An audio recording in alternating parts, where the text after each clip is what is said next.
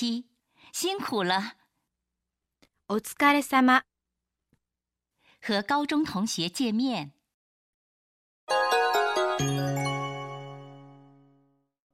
お久しぶり。元気だった？